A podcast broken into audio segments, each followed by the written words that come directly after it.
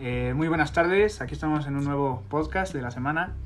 Eh, tengo un viejo amigo aquí de invitado de la universidad. Su nombre es Irving Rolando Huerta Salas. Buenas tardes, muchas gracias por invitarme.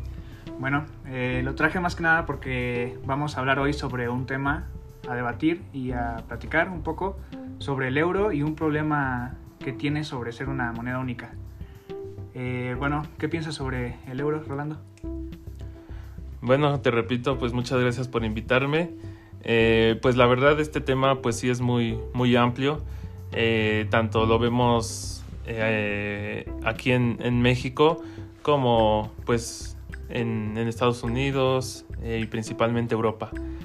yo pienso que el euro es bueno, sin embargo pues como aquí en México nos afecta porque cuando vienen extranjeros de allá, pues normalmente nosotros eh, tenemos que, adaptarnos a ellos. Eh, en cambio, cuando nosotros vamos para allá, pues tenemos que dar más dinero nuestro por uno de ellos. Entonces yo siento que, que pues es bueno, pero también tiene, tiene sus, sus contras. Sí, concuerdo mucho contigo y ahora voy a tocar un tema en el que, por ejemplo, si tú eres, no sé, un director deportivo de algún equipo y buscas un jugador europeo, en el caso, no sé, de, de Guignac, que es francés, obviamente la vida de allá es muy diferente porque le pagan en euros. Si tú lo traes para acá, tienes que pagarle una buena cantidad de pesos en la cual él pueda llevar a cabo su vida cotidiana aquí en México. Porque obviamente el peso del euro allá eh, a comparación de aquí en México, obviamente tienes que pagarle más porque la, vida es diferente, los precios son diferentes. También cuando compras cosas en línea, eh, tienes que fijarte en lo de la aduana, el cambio de el tipo de moneda. Entonces creo que son muchos aspectos los que conlleva tener una moneda única en Europa. Sí, pues es lo que te comentaba. Por ejemplo, viene, eh, nos ponemos en, en ese ambiente, en esa situación, que cuando un jugador viene de Europa para acá, pues nosotros nos tenemos que adaptar a ellos con el objetivo de que ellos sigan manteniendo esa calidad de vida que tienen allá y sabiendo que tienen que ganar obviamente, quizás para aquí en México sea mucho dinero, pero para ellos tiene que ser algo eh, similar a lo que ganaban allá en Europa. Entonces por eso es que eh, el problema de que la moneda sea única, pues creo que sí tiene, tiene contras. Eh, por ejemplo, pues yo, yo he escuchado pues muchas veces el, el, pues la frase de ojalá no hubiera existido el euro o que no, no existiera. Eh, de la mano de muchos inversores, de muchos políticos lo piensan así. Eh, lo culpan de los males actuales de la economía de la zona, de la moneda única, principalmente por la forma en, en que funciona, como ahorita estábamos dando los ejemplos. Sí, y aparte yo creo que no hay un debate como tal sobre los problemas, ya que el PIB en la eurozona siempre, o bueno, en el segundo trimestre que en el primero, eh, la tasa de inflación se ha reducido al 0.4%, preocupantemente baja cuando la deuda pública combinada del bloque asciende al 93% del PIB. Sí, pues esto no es lo que los líderes esperaban quizás cuando establecieron pues el euro como una sola moneda, respaldada pues por muchos gobiernos, ¿no? Que pues ellos tenían pues la idea que funcionara eh, acorde a un sistema complicado, pues para que tuviera esa flexibilidad limitada tanto en la política fiscal como en la monetaria. Claro, y pues un arreglo diferente podría haber acelerado la recuperación desde la recesión que hubo desde 2009. Una autoridad presupuestaria única podría haber promovido unos déficits fiscales más expansivos y un mejor gasto específico. El Banco Central pues podría haber impulsado más con estímulos monetarios.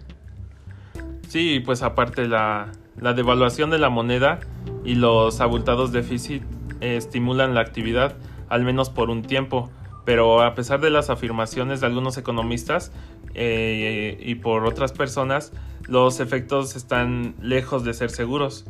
Eh, y también, por ejemplo, con relación con el máximo previo de la crisis, el PIB ha recuperado tan rápido en la zona del euro como en Reino Unido, que ha, ha acumulado déficits mayores y ha llevado a cabo estímulos monetarios.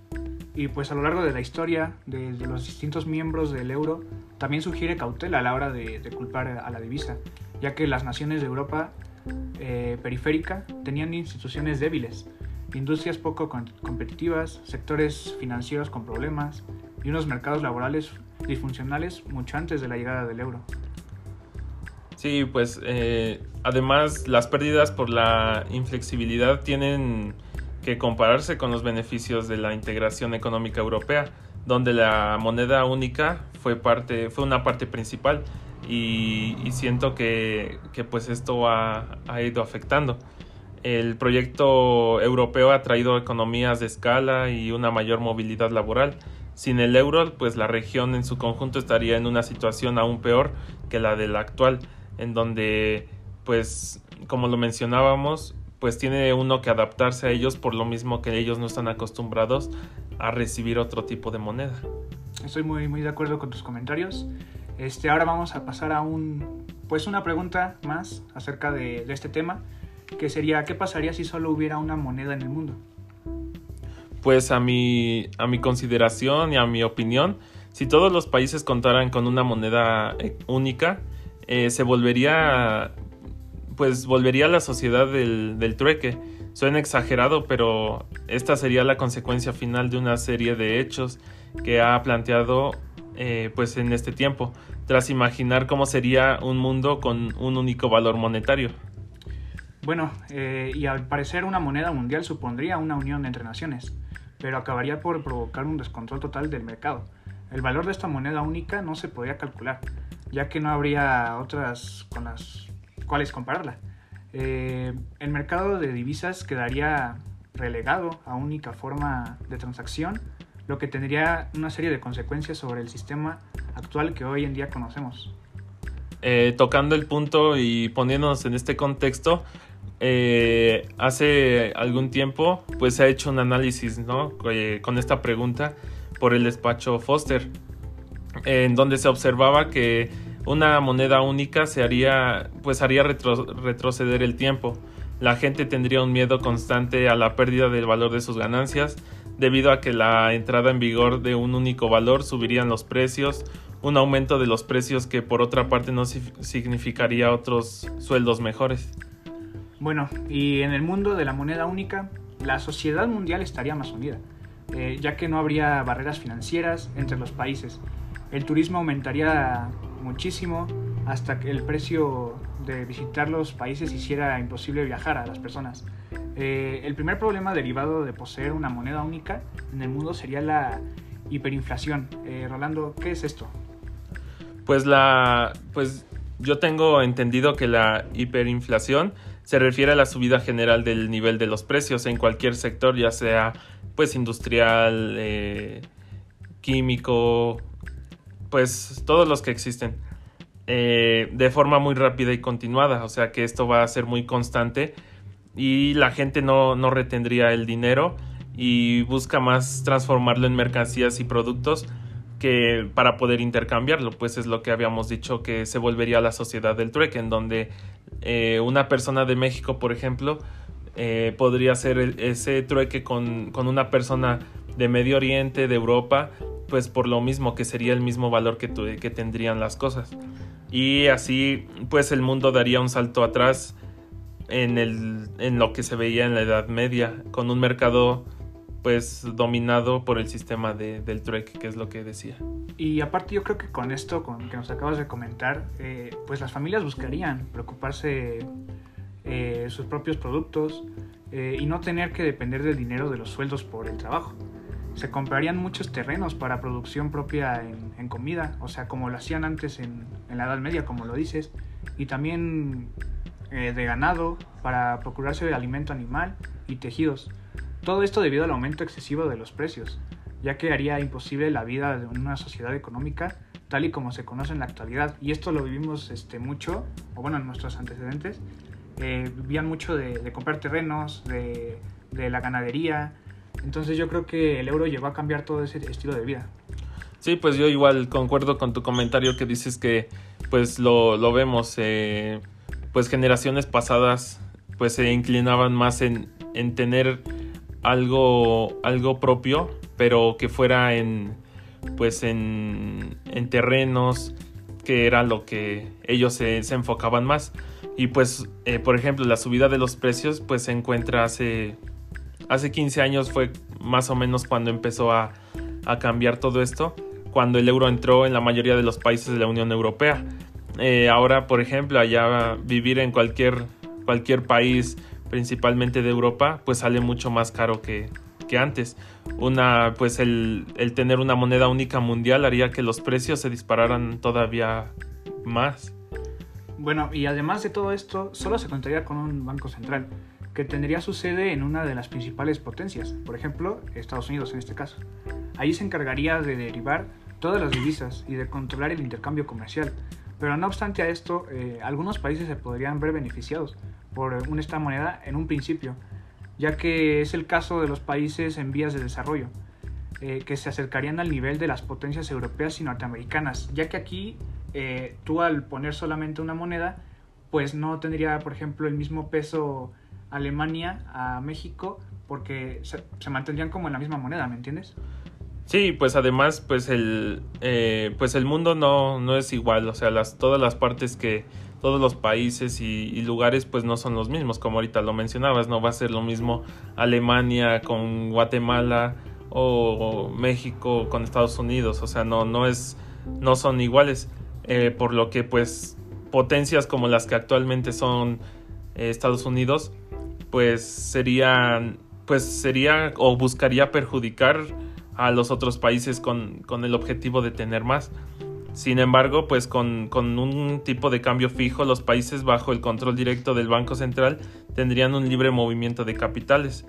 Eh, se vería mucho más beneficiados y si el, el Banco Central eh, tuviera sedes en distintos países, la nación menos desarrollada emitiría más dinero y el sistema se colapsaría. Esto a que llevaría pues que a las medidas proteccionistas se eliminarían ya que no existiría un cambio de moneda. Esto sería beneficioso para las principales potencias, como las que ya mencionaba, pero podría aprovechar la situación para invertir en otros países y hacer un intercambio comercial más sencillo. Bueno, pues con este comentario cerramos eh, este tema, pero vamos a pasar a otro subtema de, del euro, y es que la incertidumbre que rodea al euro no se ha mitigado después de la crisis de 2008. Eh, lo cual es las amenazas a la moneda única y una enorme lista de tareas pendientes dificultan la amenaza en la región. ¿Qué tienes que comentarnos al respecto, Rolando? Bueno, como, como lo mencionaba, pues aproximadamente tiene unos 12, 15 años que, que empezó todo esto y, y, ha afectado principalmente esta crisis, la crisis financiera, eh, los rescates, eh, los fallos del pacto de estabilidad y crecimiento, la falta de confianza institucional y lo que más reciente hemos visto, el Brexit, han puesto a la región en los últimos años contra las cuerdas. Eh, principalmente hay dos tendencias encontradas a la hora de buscar soluciones en base a, estos, a estas situaciones que han, han surgido. Mientras unos abogan por centralizar decisiones fiscales y por los eurobonos, los otros optan por dar más libertad fiscal a los gobiernos a cambio de que se responsabilicen de sus errores. Además, uno de los problemas más repetidos entre los, los primeros ha sido la falta de, integración. Eh, es algo muy sorprendente y así lo han diagnosticado numerosos mandatos, como el propio presidente del Banco Central Europeo, Europeo Mario Draghi. Eh, y por ejemplo, eh, el proyecto que reclaman de los eurobonos lleva años sobre la mesa. ¿Qué suponen exactamente? Porque su característica fundamental es que cuando se emite deuda de un Estado, esta está garantizada por el resto de los países de la zona euro y países como España se han mostrado claramente favorables a la mutualización de la deuda de la región, eh, pero los países acreedores son más este, reacciones. Sí, pues el mecanismo europeo de estabilidad ya emite bonos conjuntos. Eso sí lo hace de una manera limitada y bajo el control de los parlamentos de países acreedores como Finlandia y Alemania. Eh, otra demanda de algunos, justamente eh, por la falta de integración, ha sido la verdadera unión fiscal y la reforma bancaria, aunque en este último campo se ha avanzado bastante. Bueno, pues yo creo que con esto hemos dado por concluido el tema del euro y el problema de una única moneda. La verdad es que concluimos con que si el euro se mantiene como está, eh, obviamente si en su momento eh, hubiera llegado el, momento en el que se hiciera nada más una moneda, países como Guatemala, como Honduras y como, México podrían estar, por así decirlo, a un nivel aproximado de, países como Europa. Eh, no sé si quieras cerrar con algo más, Rolando. Sí, pues recalcar, ¿no? Que, que pues el, el tener una moneda en todo el mundo, bueno, un, una única moneda en todo el mundo, pues se vería reflejado en, en todos los países. Eh, quizás... Aparte porque abriría oportunidad para los países tercermundistas en este, en este caso. Sí, pues es lo que mencionábamos, ¿no? Que, que las, los países que actualmente son potencia, pues eh, realmente no serían tan, tan un país tan, tan grande eh, a, a, los países que, que son tercermundistas. Pero sin embargo, pues, pues ha sido, se ha manejado así y, y pues tenemos que irnos adaptando a lo, a lo que esté.